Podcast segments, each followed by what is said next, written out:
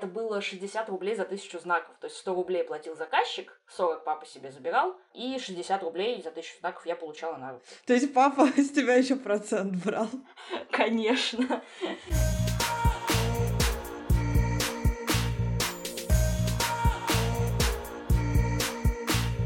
Привет, это Ольга Мокшина, и вы слушаете «Правочки» – подкаст о фрилансе для фрилансеров. В подкасте я рассуждаю на темы, которые волнуют большинство моих коллег – и тех, кто только подумывает о работе на себя.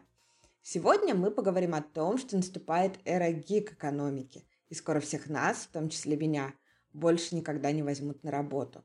А еще мы побеседуем с Леной Шпрингер, коммерческим автором и редактором, которая никогда не была в найме. Гиг-экономика – это рынок труда, на котором большинство людей не в найме, а берут разовые заказы.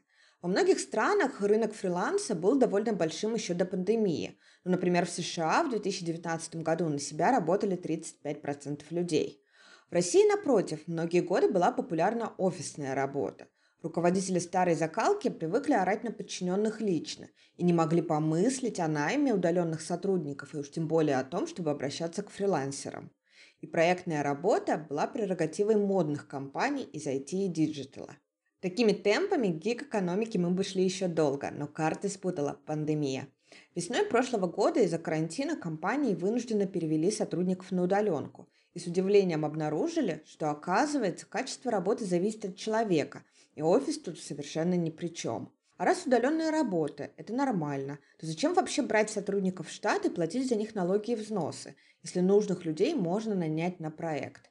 И теперь в 2021 году в половине российских компаний планируют привлекать временный персонал, показал опрос Хейз. В общем, все идет к тому, что фриланс будет только популярней. Конечно, найм останется во многих профессиях. Например, так будут работать врачи, спасатели, сотрудники каких-нибудь опасных производств. Но для большинства профессионалов, от СММщиков до швей, проектная работа станет новой нормой.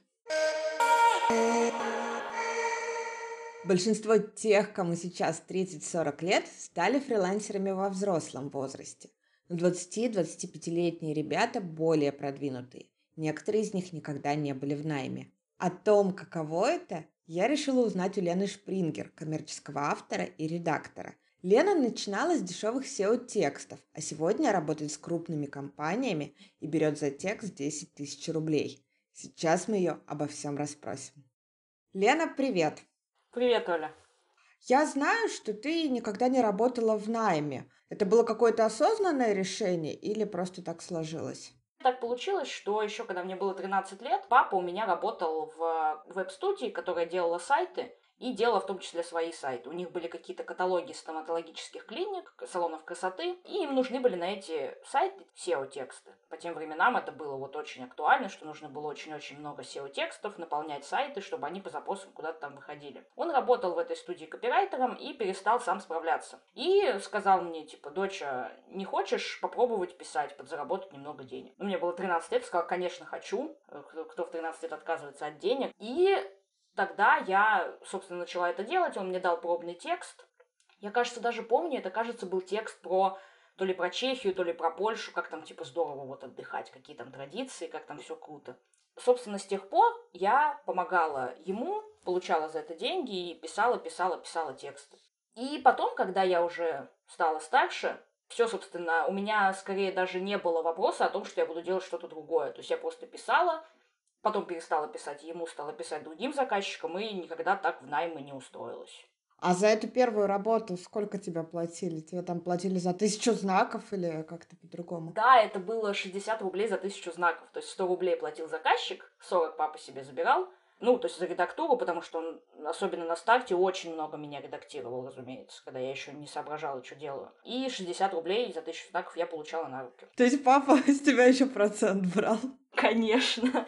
Про первых заказчиков понятно, то есть это были какие-то папины клиенты, а как потом появились остальные, и сколько тебе лет было, когда у тебя уже свои клиенты стали появляться? Так, э, где-то в 17 лет я уехала из дома учиться в другой город. Уже тогда, в принципе, то, что я от, э, с этого папиного посредничества получала, позволяло мне здесь снимать квартиру. То есть мы снимали с подругой, она тоже работала вместе со мной.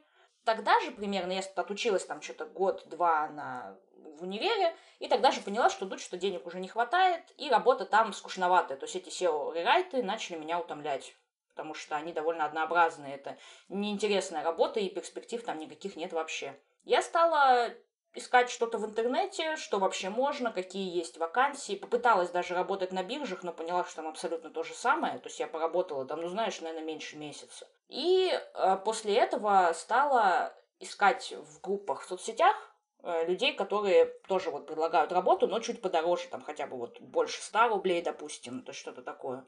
И, то есть сначала это были какие-то люди из соцсетей, тоже практически SEO-тексты. Потом я пару текстов писала в агентство какое-то небольшое. Потом я, собственно, стала искать их в телеграм-каналах. То есть я заходила в какие-то каналы с вакансиями и там видела работу. И тоже стала им писать. И в пару мест меня взяли, несмотря на то, что портфолио у меня было тогда так себе. И потом уже с этим портфолио я смогла дальше развиваться нормально. А как сейчас к тебе приходят клиенты? У меня нет очень мощного сарафанного радио, и чаще все-таки я сама нахожу новые проекты, если хочу отказаться от старых. То есть э, сейчас в основном клиенты ко мне приходят либо это редакторы, с которыми я уже раньше работала и работаю сейчас, и они, допустим, сами начали новый проект. И они приходят, говорят, смотри, я вот здесь работаю, не хочешь сюда написать что-нибудь? Либо я также в телеграм-каналах нахожу какие-то вакансии, причем они часто очень похожи на полный загруз, типа там говорят, вот нам нужен копирайтер почти в штат, а по факту оказывается, что им нужно 3-4 статьи в месяц, и для меня это не полный загруз. А еще ко мне приходит с биржи главреда. То есть у меня там э, раскрученный аккаунт, я одно время над этим заморочилась, сейчас уже не заморачиваюсь, скорее всего, скоро я упаду вниз, потому что в вызовах не участвую. Как ты выстраиваешь работу с клиентами? Что, на твой взгляд, важно для того, чтобы разовые заказчики становились постоянными и ну, регулярно к тебе обращались? Я считаю, что самое главное вообще в таких ситуациях это не косячить. То есть это надо не пропадать, быстро отвечать, показывать вовлеченность в проект свою, что тебе что-то интересно – что ты сам заинтересован в этом и хочешь писать дальше. Быстро обрабатывать правки и не начинать скандалов, типа, что вы мне тут навносили, все, я умираю, перестаньте пока.